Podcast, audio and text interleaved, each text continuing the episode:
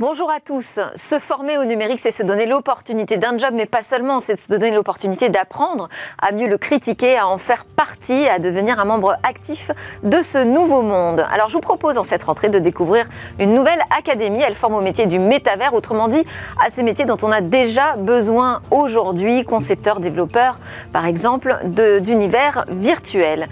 Et puis j'ai convié aujourd'hui dans Smart Tech en plateau deux débatteurs passionnés avec qui nous allons commenter l'actualité, en l'occurrence quatre actus qui font débat en ce moment dans le secteur de la tech. Deuxième partie de Smart Tech, on va retourner dans ces sujets de formation. Et oui, c'est vraiment la rentrée scolaire aujourd'hui aussi pour Smart Tech. On va parler de Wikidia. Wikidia, peut-être que vous connaissez euh, cette encyclopédie. C'est un peu l'équivalent d'un Wikipédia, mais là pour les enfants. Et les contributeurs sont d'ailleurs aussi des enfants. On terminera cette édition par Où va le web? Où va le web, c'est notre chronique sur justement ces métavers.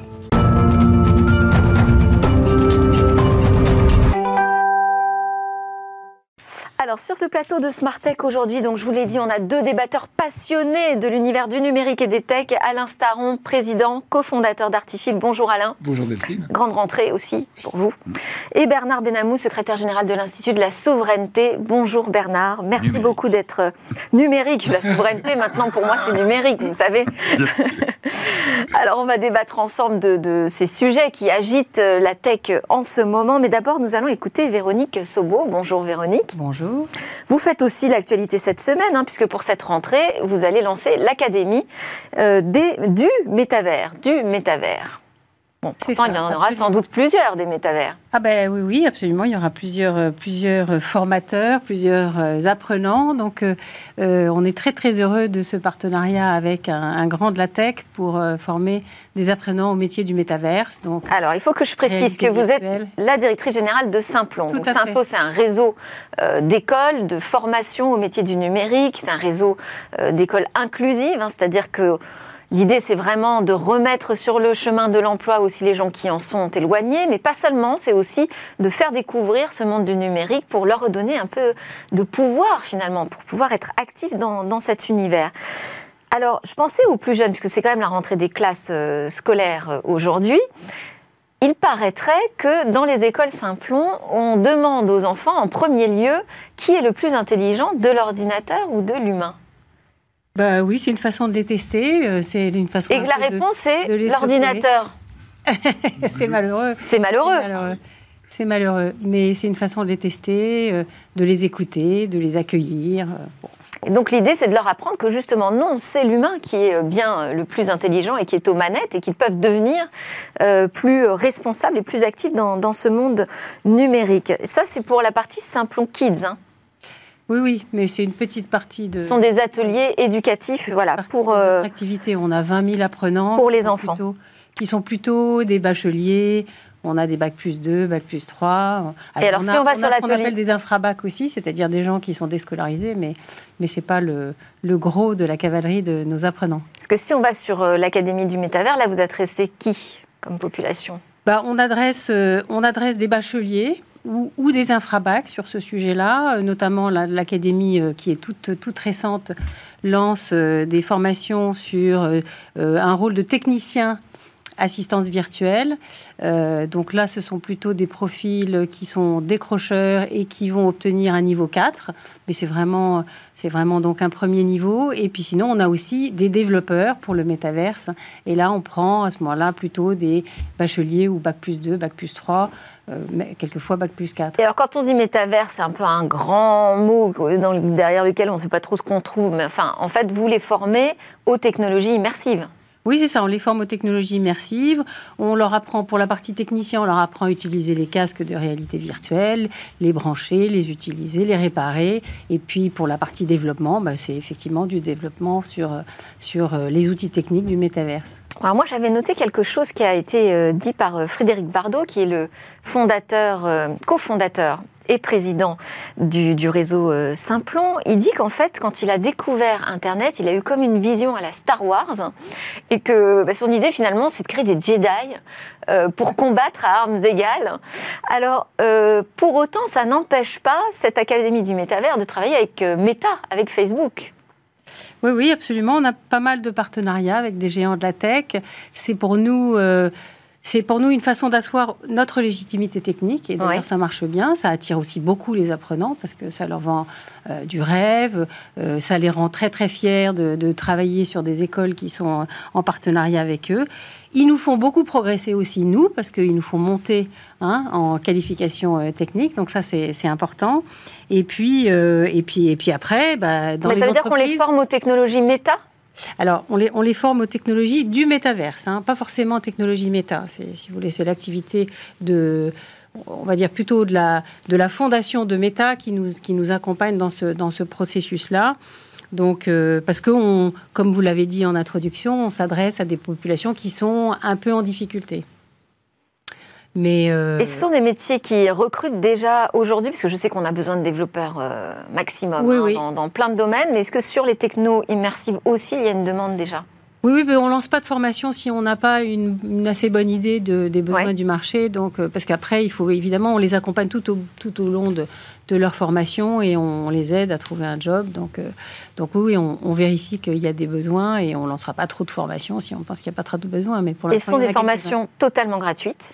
Alors, ce sont des formations totalement gratuites pour l'apprenant, effectivement, qui sont financées par des dispositifs de formation professionnelle, euh, soit l'alternance, euh, soit, soit des partenariats avec, avec la région, avec des municipalités. Et quand on dit que c'est une école inclusive, Simplon, ça se concrétise comment ça?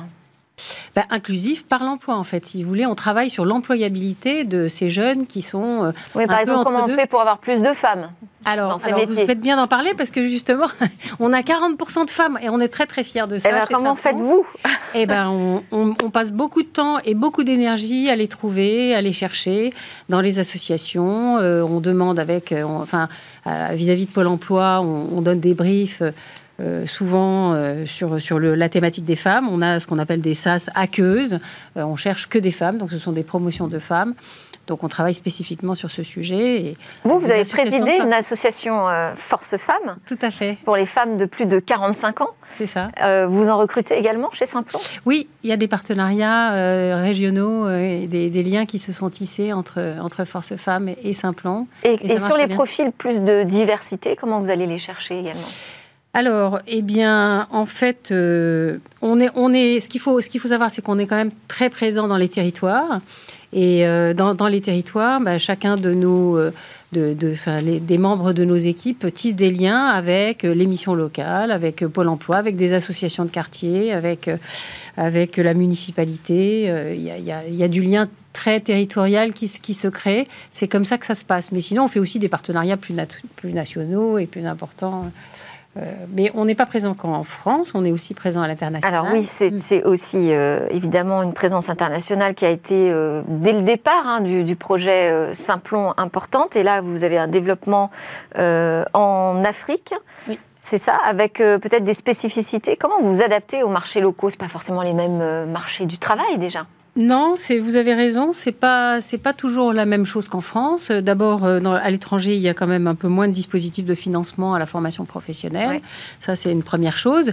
Et nous, bah, comment est-ce qu'on fait? Tout simplement, on prend des équipes locales qui connaissent bien, euh, qui ont un tissu de de relations locales avec des grands partenaires, mais aussi des grands partenaires français qui sont installés en Afrique. On est présent dans 15 pays en Afrique. Et, vous parliez de la vision de Frédéric Bardot, le fondateur. Euh, je pense qu'assez vite après sa vision euh, des Jedi du, numérique, il a, il a très vite. Face à l'empire du mal, quand même. Hein il, a, il a très vite compris que, qu'il y avait beaucoup, beaucoup de besoins euh, dans, dans tous ces pays.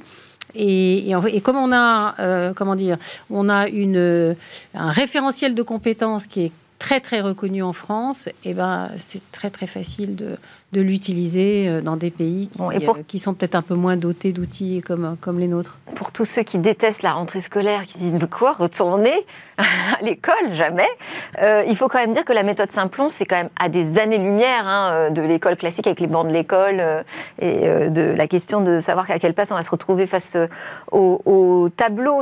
L'idée, c'est apprendre en faisant c'est ça. En apprenant aussi à d'autres, hein, finalement, en enseignant, et puis en se débrouillant seul. C'est ça, c'est ce qu'on appelle la pédagogie active chez nous. C'est vraiment euh, je fais pour apprendre. Et donc on les met en situation de faire comme, comme ils devront faire en entreprise. Et bon, ça, c'est une pédagogie qui est effectivement pas tout à fait similaire à ce qu'on trouve dans le monde académique. Mm. Donc, on leur présente pas des slides, on leur demande pas d'apprendre des choses par cœur ou de, de rédiger des rapports. Ils font comme ils devront faire en entreprise. C'est quand même une pédagogie qui se développe pas mal dans un certain nombre d'écoles. Mais, mais Alors, prêt à retourner à l'école euh, Prendre des apprenants, oui. À l'Académie du Métavers, pourquoi pas? Euh, prendre des apprenants, en fait. Là, j'en suis plutôt là. Elle a besoin. Dans une start-up, eh on invente des trucs qu'on n'a jamais fait. Donc, euh, je, suis, je, suis un simple long guy par, par, construction. et je me dis, effectivement, dans un marché ultra tendu, c'est très très bien. je disais récemment qu'en fait, probablement, la, structure officielle enfin, de l'enseignement français peine à rattraper les, les tendances de l'emploi. Il faut recruter plus d'ingénieurs et en IA, il faut deux à trois ans. Donc euh, forcément, ça, prend du retard. Et, donc, heureusement, il y a beaucoup d'initiatives comme, comme ça. Très agile. Merci beaucoup, Véronique Sobo, directrice générale de Simplon. Vous restez avec nous. C'est parti pour le débrief dans Smart Tech.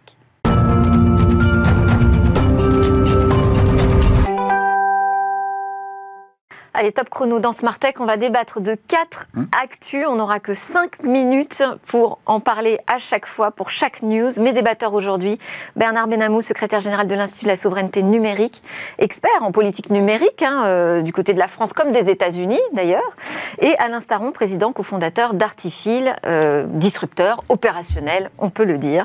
et restez avec nous, Véronique Sobo, directrice générale de Simplon. Vous pouvez évidemment participer à nos débats.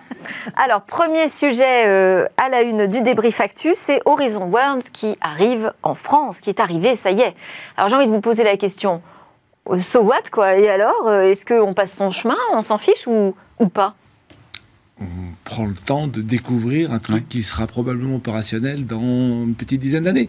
Si on veut dire, dire, le dire même de Zuckerberg, qui dit dans 2030 ça marchera bien et c'est plutôt très positif. Hein, on co-construit avec les utilisateurs, les gens qui vont développer.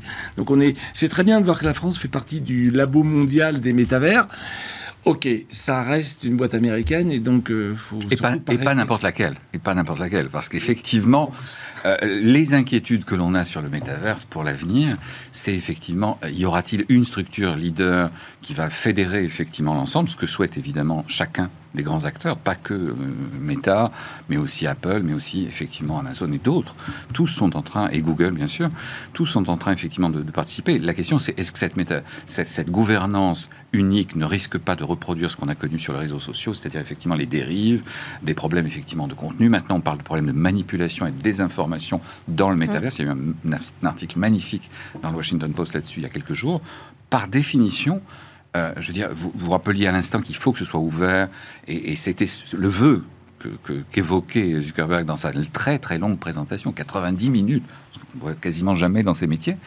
Euh, mais euh, on peut avoir de légitimes doutes sur le caractère d'ouverture, d'interopérabilité, de portabilité, effectivement, des solutions qui seront développées. Et, et peut-être qu'il y aura quand même cette ouverture, parce que l'ambition, finalement, c'est de devenir une plateforme hein, dans mmh. laquelle euh, Meta va pouvoir absorber de nombreuses technologies, de nombreux services. Donc les signes d'ouverture ne veulent pas forcément dire non plus que euh, ce sera ouvert au sens business du, du terme. La question, c'est que ce soit ouvert On au, sens, créer un écosystème, voilà. Au sens technologique, mais ça ne veut pas dire que le business ne sera pas refermé, en revanche, autour de la grande maison Meta. Ce qui est le vrai problème. Ouais. J'aimerais bien que les régulateurs s'en emparent maintenant. Au moment où c'est encore un bac à sable, plutôt que le régulateur arrive un peu tard, si pendant le bac à sable on regarde bien ce qui se passe, effectivement on ouvre le côté business. Le terme bac à sable est bien choisi, puisque euh, un, des univers en question, c'est justement euh, Sandbox, pour justement... Le français de Sandbox. Exactement, pour, pour justement préparer euh, les esprits. Mais je rejoins effectivement l'idée qu'il faut, à défaut de réguler de façon forte ce que les Américains craignent par-dessus tout, ils ne cessent effectivement d'être inquiets. Pour ça, d'ailleurs, que ces sociétés essayent de faire euh, bonne figure, justement, en ce moment, en termes de régulation, de contenu, etc.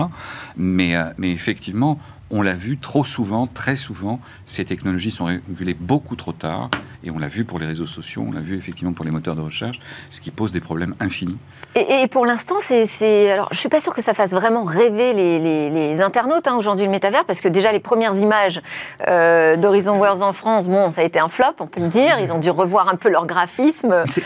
C'est un lot de déception permanente. Nous n'oublions pas qu'Oculus a été racheté par Facebook il y a 8 ans Et, je rappellerai pour ceux qui ne savent pas que le dévissage boursier euh, de Meta, à l'époque ça s'appelait encore Facebook, en février dernier, était justement aussi lié à cette réorientation euh, autour du métaverse, parce que c'est trop tôt. Monsieur disait à l'instant, euh, ça sera bien dans 10 ans. 10 ans à l'échelle de nos technologies, c'est immense. Oui, on ne sait pas ce qui va se passer d'ici là. Mais c'est vrai qu'aujourd'hui, il faut continuer. Enfin, c'est l'évolution évidente. la, question, c'est y aura-t-il un ou plusieurs acteurs? Est-ce que ce sera une, une, strate un peu comme le web, ouverte, interopérable, euh, gratuite? N'oublions pas, les, technologies fondamentales de l'Internet, TCP/IP, le web, ne sont pas brevetées pour que tout le monde les utilise. Tandis que là, on voit bien que ce n'est pas du tout le chemin que ça prend. En même temps, un web très ouvert fait que vous avez un moteur de recherche qui fait 80% des Absolument. on a eu des plateformes qui, sont, qui sont devenus de nouveau des systèmes de centralisation. Mais la technologie fondamentale, elle, reste ouverte. Et c'est vrai, effectivement, que si les prochaines évolutions de l'Internet devaient se refermer, se propriétariser, comme on dit dans nos métiers, là, effectivement, on change de perspective avec deux, trois, ce qu'on disait tout à l'heure, deux, trois, quatre mm. métavers, comme il y aurait pu y avoir deux, trois, quatre web si Sir Tim Berners-Lee n'avait pas offert au monde sa technologie. D'où l'importance quand même de s'emparer de, ces technos et notamment à travers euh, mm. des formations. On enchaîne avec notre deuxième actualité. C'est cet accord trouvé justement entre Facebook, puisque ça s'appelait comme ça à l'époque, et Cambridge euh, Analytica. Alors est-ce que vous dites là, bah, attendez, on est carrément dans un scandale dans l'affaire, quoi, cet accord? La vraie question, c'est qu'on ne connaît pas les chiffres encore on sait, on sait qu'il y a eu le montant du chèque, euh, d'accord. Voilà, on, sait, on sait que ce sera de toute manière dérisoire par rapport à l'ampleur qu'a eu cette affaire, ampleur géopolitique de niveau mondial, puisqu'on a vu effectivement l'intrusion dans une campagne d'une puissance, l'ingérence, pas l'intrusion, l'ingérence dans, une campagne d'une puissance étrangère, aidée en cela par dans le meilleur des cas, les trous dans la raquette, dans le pire des cas, la complaisance des acteurs, effectivement, comme Facebook, qui ont laissé effectivement des millions des dizaines de millions de profils, être aspirés de manière à créer des, pubs politiques ciblées. Et c'est effectivement ce qui a fait basculer, je dirais, on parlait tout à l'heure de la régulation des plateformes et de la nécessité de régulation, c'est ce qui a fait basculer et l'Europe et le monde dans mm. l'idée, effectivement, que le statu quo n'était plus tenable. Du Il fallait qu'à nouveau le politique se réempare et se saisisse la démocratie, plus encore que le politique. Il y a, un très beau euh, discours de Barack Obama là-dessus. C'est la démocratie qui est en jeu face à ces, pouvoirs-là. Il faut que le contrôle euh, euh, des technologies qui déterminent notre futur soit entre les mains des citoyens, ce qui n'était pas le cas. Ce qu'a dit très bien la présidente de la Commission européenne, elle a dit les décisions qui orientent l'avenir de nos démocraties ne peuvent pas être prises dans de lointains conseils d'administration sur la côte ouest californienne. Par définition, il faut que, les que, les citoyens participent. Après, Bernard, vous parliez du montant du chèque euh, signé par Mark Zuckerberg pour éviter ce procès dont on ne connaît pas donc ce montant. Est-ce que c'est plus important? Parce que finalement, ce procès, il nous aurait peut-être permis aussi de comprendre, d'y voir un petit peu plus clair sur les responsabilités de chacun. Mm. Alors, moi, ce que je à moins qu'on ait déjà tout dit, parce que c'est vrai que ça date de 2018 et qu'on a déjà pas mal enquêté. Il y a eu Frances Hogan depuis. Il y a eu la, la, enfin, pardon, la lanceuse d'alerte, mm. Frances Hogan, qui, qui, qui, a participé aux travaux du. Ils ont mis en place pas mal de, règles, justement. Ils ont imposé des règles à Facebook pour essayer de rendre les choses un peu plus visibles, un peu plus transparentes et éviter que tout le pouvoir ça détune dans les mains d'un seul homme qui fait ce qu'il veut sans rendre compte de compte à personne. Parce que c'est quand même ça, Facebook. Hein. Mm. C'est une société. Ah, on l'a vu, on l'a vu avec Trump. Trump a été déplatformisé sur la volonté expresse de, du président. Là où il y avait un conseil, une sorte de cour suprême de Facebook qui avait été mise en place, qui a été absolument hors du jeu. Mm. les décisions critiques et ô combien critiques, déplatformiser un président en exercice, c'était vraiment un exercice particulier, euh, ont été prises par le fondateur et actionnaire majoritaire toujours de Facebook. Donc par définition, il y a un moment où on doit se rendre compte effectivement que ce pouvoir-là, et lui-même en a parlé récemment dans un podcast qui était très intéressant, il dit, moi j'ai fait cette plateforme pour faire une grande plateforme technique, pas pour gérer les contenus de milliards de personnes. Et il disait, moi quelque part, en gros, ça m'embête oui, mais bon, là, on peut aussi accepter qu'ils se sentent dépassés. Euh. Exactement. C'est qu'à un moment donné, ça fait partie de l'exercice. Ce qui est quand même, c'est quand même dommage, c'est que ça aurait été l'occasion, parce que c'est un recours collectif pour mauvaise gestion des données personnelles, ça aurait quand même été l'occasion de remettre encore ce sujet sur euh, la place publique, que les citoyens se réemparent de ce sujet. C'est vrai, parce qu'effectivement, l'argent ne peut pas être la bonne réponse. Jamais. Ils gagnent trop d'argent, c'est pas à l'échelle. Enfin, si on dit que ça a changé l'élection américaine, ça n'a pas de valeur. À la, à la marge, oui. À la, marge, oui. 90 000 voix qui ont été déterminantes dans le scrutin. 0,003% des voix donc, exprimées. On peut très bien imaginer que, Cambridge Analytica, ça, ça, a contribué à ça. Ah oui, clairement. clairement. ça n'a pas changé le cours de l'histoire politique aux États-Unis, pour autant, hein, de savoir que l'équipe de Trump s'était emparée de ces données pour essayer d'influencer les électeurs. Ah, ça a changé dans la mesure où on a eu un Trump président. Oui, non, mais je veux dire, après, ça a changé. ça a changé. Ah, mais là, à l'époque, à l'époque, on ne le savait pas, mais une fois qu'on l'a su, ça n'a pas changé la situation et euh, les soutiens ça a changé, derrière l'équipe de Donald Trump. des démocrates, euh, ah, avec lesquels nous discutons souvent, qui ont compris que le statu quo, et ils ont nommé d'ailleurs deux personnes remarquables, ils ont nommé Lina Khan à la très puissante Federal Trade Commission, donc l'organisme de régulation de la concurrence, et ils ont nommé le non moins remarquable Tim Wu, euh, conseiller auprès de Biden, qui était l'ancien adjoint du procureur de New York sur les, big tech. Donc, par définition, on sent bien que le mouvement existe. Et, maintenant, une chose qui n'existait pas, ce que disaient les sénateurs, une, régulation sur les données personnelles, maintenant c'est clairement sur la table. Là où auparavant, on disait, nous, les Américains disaient, nous n'allons pas devenir des Européens, nous n'allons pas créer un texte euh, Ce que je veux dire par là, c'est que ça aurait pu être aussi une arme politique pour, en ce moment, pour la politique euh, intérieure aux États-Unis aussi, ce procès. Tout le monde est armé par rapport à ça. C'est-à-dire que tout le monde réagit et prévoit en anticipation par rapport à ça. Bon, on Il a fallu une élection américaine et un président élu, on ne sait pas si c'est manipulé ou pas. Quoi. On enchaîne. Ah oui, alors un mot. Véronique Sobo. Moi, je suis assez confiante sur la capacité des citoyens, justement, et des démocraties à reprendre le contrôle euh, sur, sur des grands acteurs comme ça. Il y a un moment, quand même, la démocratie est souveraine. D'ailleurs, on l'a vu, Zuckerberg euh, a quand même rendu des comptes euh, auprès du Congrès. Et, de toute façon, toute, toute cette manne, on va dire, strictement américaine, dans un rapport géostratégique avec d'autres acteurs du monde, c'est un élément clé de la démocratie américaine. Donc, je, pense qu'au bout du compte, alors l'Europe doit effectivement faire très attention, essayer mmh. de, défendre quand même un peu ses, droits. Mais, mais, je suis personnellement pas très inquiète sur le fait qu'on perde. Bon, on, on, enchaîne avec la troisième actus, c'est Doctolib, plateforme française, qui peut-être se retrouve sous pression. Je ne sais pas quel est votre regard là-dessus. Il y a eu l'affaire des faux, des faux médecins. Euh, est-ce que c'est la confiance qui commence euh, à s'effriter ou alors finalement c'est une crise de croissance normale? C'est le même problème c'est le même problème. On donne à des acteurs privés, enfin, les acteurs privés s'en emparent eux-mêmes d'ailleurs, de la possibilité d'intermédier des gens qui ne dépendent pas d'eux, des indépendants. Euh, ben voilà. Donc vous avez d'ailleurs chez, Facebook Cambridge Analytica, vous avez un tiers qui vient manipuler des, électeurs. Et là, chez Doctolib, vous avez le scandale des naturopathes avant de parler des deux faux médecins. Mmh. Les faux médecins, ça se règle assez facilement. Hein. Ils suppriment le délai de 15 jours. Il y a des chasseurs hein, de, ces naturopathes qui ont des dérives sectaires. Exactement. donc il y, a, deux problèmes différents. Les, faux médecins, c'est de l'escroquerie, euh, je dirais, à petite semaine, parce qu'ils profitent d'un trou dans la raquette qui est que Doctolib a dit sous pression des médecins, vous exercez tout de suite et on contrôle 15 jours. Ce qui était quand même gênant, de ne pas prendre le temps de vérifier la qualité du médecin avant d'autoriser les rendez-vous. Mais c'est la, règle dans la plupart de ces plateformes. C'est-à-dire que par définition, elles choisissent le chemin euh, de moindre résistance et dès qu'elles voient effectivement une brèche, elles s'y ah, donc ça, dirais, le problème est cerné, tout, tout va bien. En mm. revanche, le problème des naturopathes et des dérives. Très compliqué. beaucoup plus compliqué parce que, comme toujours, c'est légal, c'est pas interdit par la loi. Pourquoi je serais plus censeur que le politique? C'est-à-dire qu'on passe d'une plateforme de prise de rendez-vous, un truc assez technique finalement, pratique, euh, à des mêmes problématiques de gestion de contenu, enfin de modération pratiquement. Hein. Oui. On, euh, Doctolib se retrouve dans cette même situation que les grandes plateformes américaines. Absolument, et ça, les, mêmes, les mêmes problèmes causent les mêmes dérives. Et, euh, et, moi, ce qui m'inquiète aussi, c'est qu'effectivement, il a été jugé que les données de rendez-vous n'étaient pas des données médicales. Or, quand on prend rendez-vous avec au hasard un cancérologue, c'est en général pas parce qu'on a une grippe. Donc vous voyez, euh, par, définition, je crois qu'il faudra, dans les temps à venir, et je pense que c'est vraiment important pour les temps qui viennent, requalifier ce qu'on appelle les données sensibles, parce que au-delà des catégories classiques de la CNIL, euh, médicale, sexuelle, politique, religieux, euh, ethnique, je crois qu'il nous faudra effectivement comprendre que des données extraites de ces plateformes sont extraordinairement sensibles, extrêmement révélatrices sur les personnes et qu'elles peuvent effectivement se retourner contre elles, comme on l'a vu. Le vol, le vol des données euh, issues euh, des données médicales, par exemple, de, certains labos, de certains hôpitaux, etc., sont des choses qui se revendent extraordinairement cher.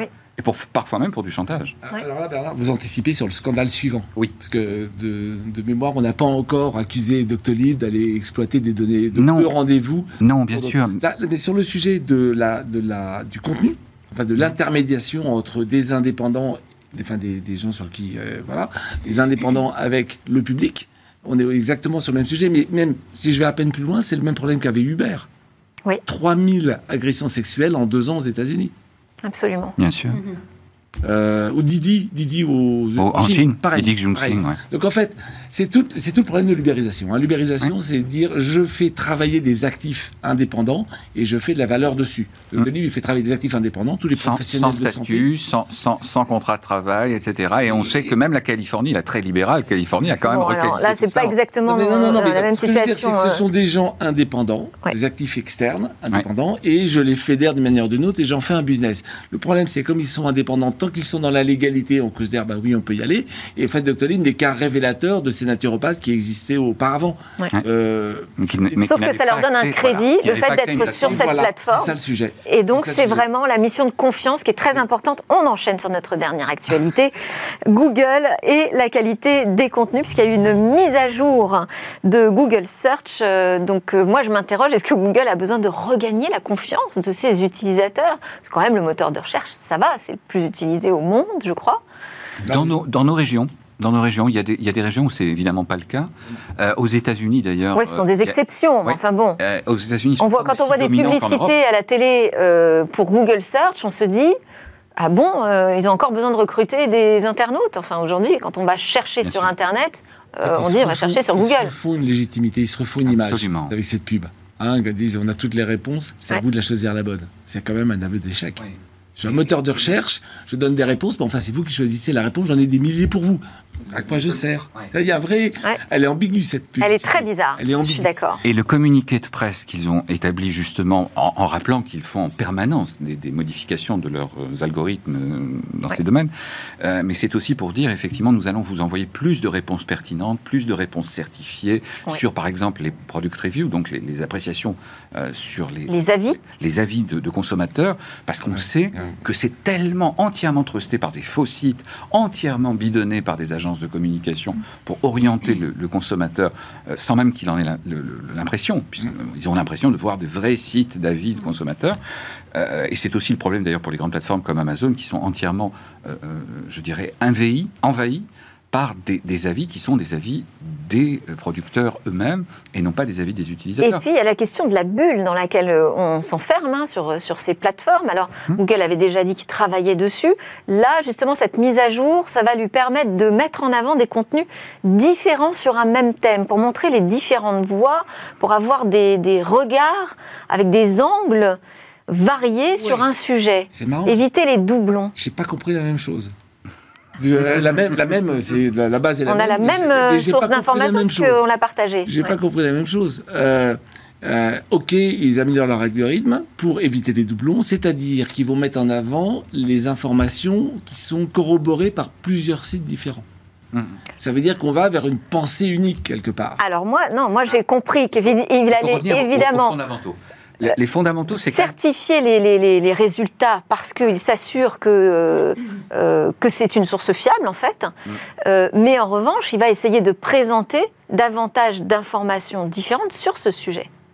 En fait, il a sur les 10 ou 20 lignes de, la, Bernard, page- de la première page. tranché. faut- Non, non, je ne.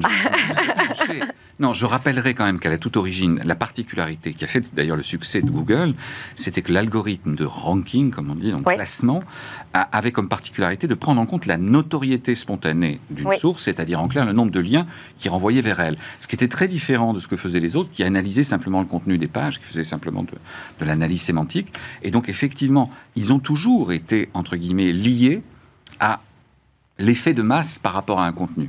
Donc que là, il se soit rendu compte, au travers des crises récentes dont on parlait, que ça peut générer des bulles informationnelles, des replis effectivement sur des groupes qui ne pensent que de la même manière et qui n'échangent que de la même manière, par définition, ils en sont aussi conscients que ne l'est euh, Facebook, même si Facebook a tenté de mettre la poussière sous le tapis, comme justement Frances Hogan le rappelait, mais ils sont tout aussi effectivement conscients que ce qui est en train de se profiler en termes de régulation les touchera eux en particulier, même s'ils ont magnifiquement orchestré leur communication pour, qu'on- pour qu'ils n'apparaissent pas comme entre guillemets les plus toxiques. Mais par définition, ce que fait YouTube sur le classement, la promotion euh, des vidéos les plus entre guillemets radicales, les plus euh, clivantes, comme on dit maintenant, euh, c'est quelque chose effectivement d'extrêmement sensible politiquement. Et ça, ils n'y touchent pas.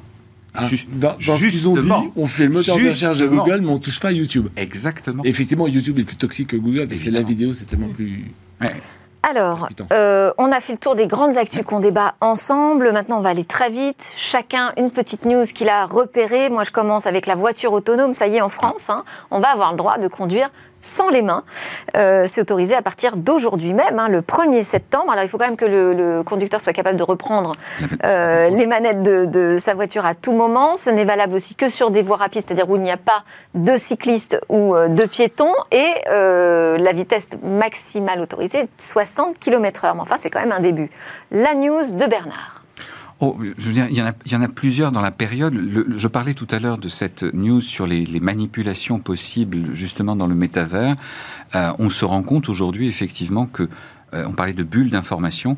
L'information qui sera dans le métavers sera tellement personnalisée y compris d'un point de vue politique. On pourra effectivement voir même des responsables politiques qui auront un visage plus proche de ce que vous êtes pour qu'ils vous parlent, entre guillemets, plus à vous qu'à d'autres.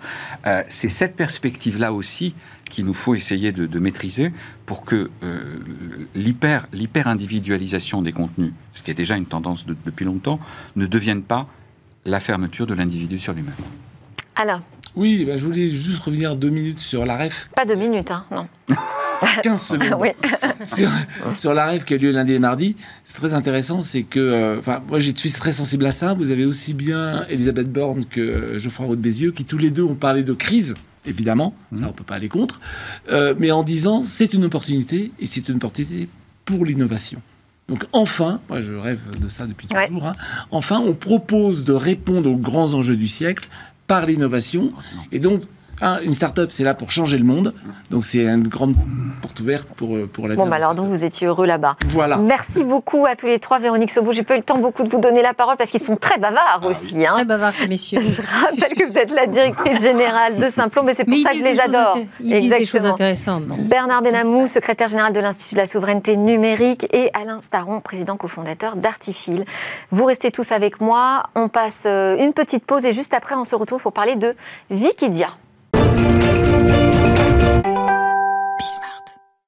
Et vous voilà de retour sur le plateau de Smart Tech, l'émission quotidienne sur l'innovation, le monde du numérique que vous regardez sur Bismart ou en replay ou en podcast comme vous voulez. Sont restés avec moi aujourd'hui pour cette deuxième partie de l'émission Véronique Sobo, directrice générale de Simplon, Bernard Benamou, secrétaire général de la souveraineté numérique, de l'Institut de la souveraineté numérique et Alain Staron, président cofondateur d'Artifil pour notre euh, interview, je l'appelle l'interview week-end, parce que finalement, il faut prendre un peu le temps de la découverte, et parfois c'est surtout le week-end qu'on a le temps de découvrir les choses.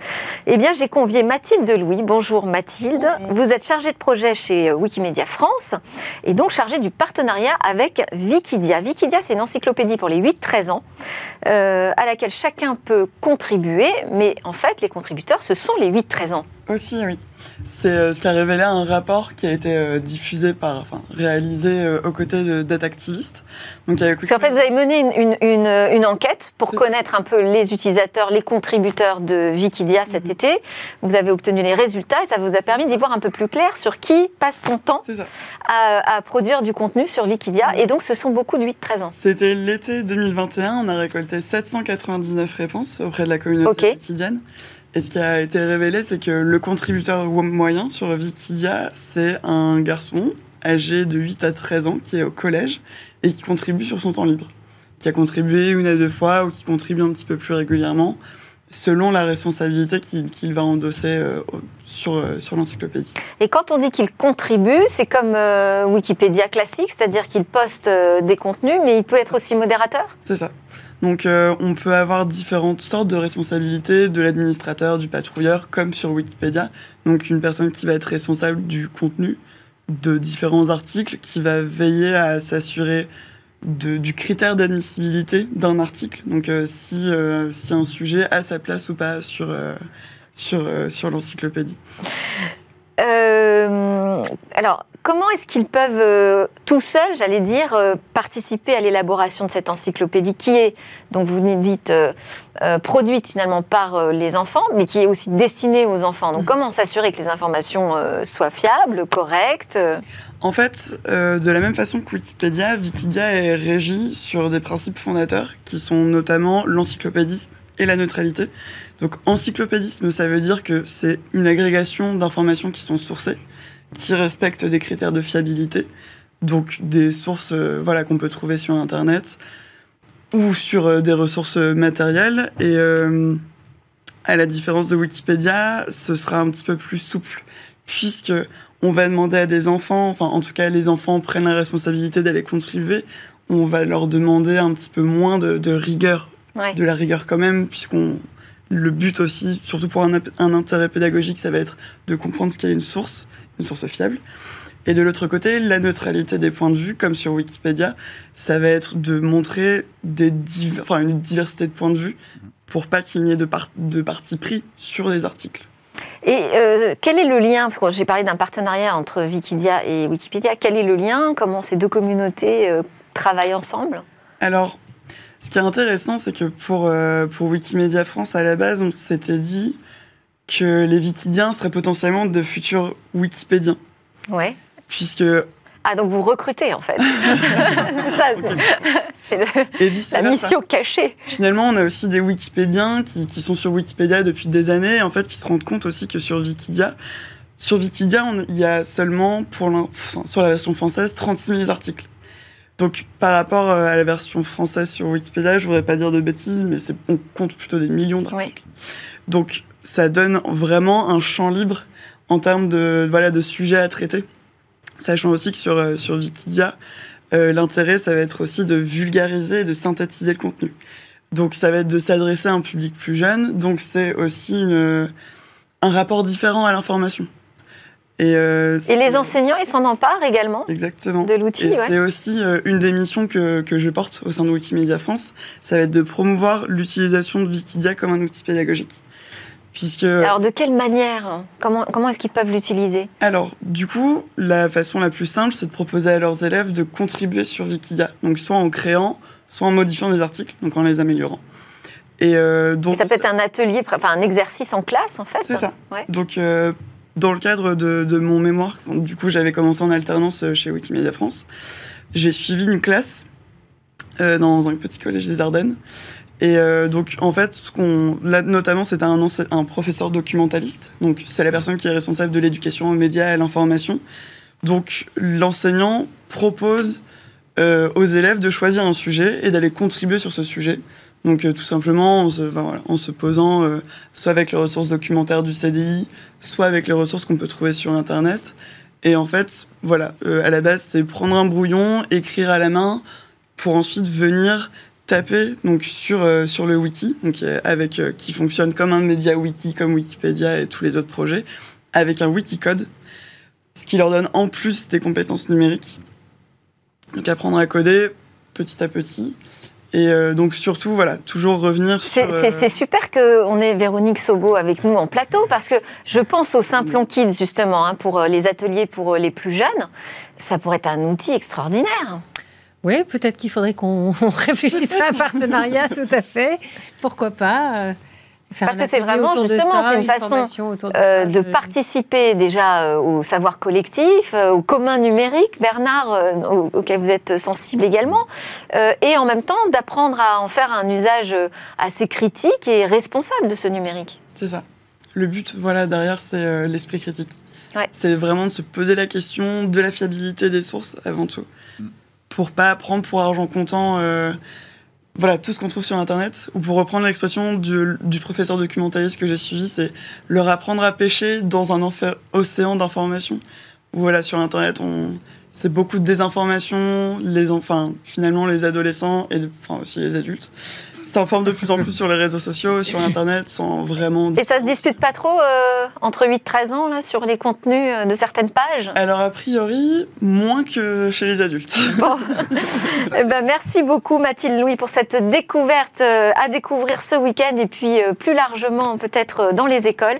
Mathilde Louis, donc chargée de projet chez Wikimedia France et chargée du partenariat avec Wikidia. À suivre dans Smartech, où va le web? Où va le web? C'est notre clin d'œil quotidien au futur possible et c'est chaque jour Eva Bensadi qui nous raconte une de ces histoires qui se passe dans le Web 3. Alors aujourd'hui, plus spécifiquement, c'est la rentrée scolaire. On va s'intéresser à un projet de métavers qui entend renverser à son tour les méthodes de formation. Salut à tous, Zoom aujourd'hui sur un métaverse dédié aux ressources humaines, plus précisément à la formation. Un outil made in France nommé Wixar finit la salle de formation avec le formateur et son vidéoprojecteur. La technologie du métaverse entend révolutionner la manière dont on se forme. Le constat de départ, un apprenant ne retient en moyenne que 10% de la formation qu'il a suivie. 90% se retrouvent donc à la poubelle. Selon les spécialistes du secteur, l'immersion, elle, va au contraire favoriser l'apprentissage. Le principe est simple, on enfile son casque de réalité virtuelle et on voyage dans l'univers et le scénario créé par l'entreprise. Elle définit également elle-même les messages à faire passer et les questions à poser pour évaluer le niveau. Image 3D et son donnent le sentiment d'une plongée à 360 degrés. Le monde réel autour de vous s'efface totalement. Vous êtes dans la formation, vous n'y êtes plus seulement spectateur. C'est là que les émotions euh, ressenties permettent de se souvenir plus facilement du contenu de la formation. On parle là d'ancrage mémoriel. Ce concept séduit de plus en plus d'entreprises. Le secteur hospitalier a déjà fait appel à cette technologie. L'objectif, former ses agents de service hospitaliers le scénario place les candidats dans leur propre rôle sur leur vrai lieu de travail. Grâce au casque de réalité virtuelle, ils doivent identifier par eux-mêmes les zones à risque, choisir le bon outil pour les désinfecter et effectuer, entre autres, un bio-nettoyage. L'enjeu est de les mettre face à des cas sur lesquels ils apprendront, d'autant plus qu'ils pourront faire des tests et des erreurs sans conséquence. Autre cas d'usage, les personnes en recherche d'emploi. Là encore, l'immersion 360 degrés permet de vivre la journée type d'un professionnel d'un métier en tension. On expérimente l'environnement, les interactions sociales, les envies, les doutes et les missions du métier comme un vrai professionnel du secteur. Autre avantage, la technologie se veut accessible à tous les publics, notamment aux populations à faible niveau d'instruction ou peu à l'aise avec le français, car sont privilégiés ici l'image, les schémas ainsi que le langage oral. Alors, le métaverse, nouvelle boîte à outils RH c'était Smartech. Merci à tous de nous suivre tous les jours. Merci à mes invités Véronique Sobo de Saint-Plon, Bernard Benamou de l'Institut de la souveraineté numérique, Alain Staron d'Artifil et Mathilde Louis de Wikidia. C'était Smartech, mais on se retrouve évidemment dès lundi pour la suite.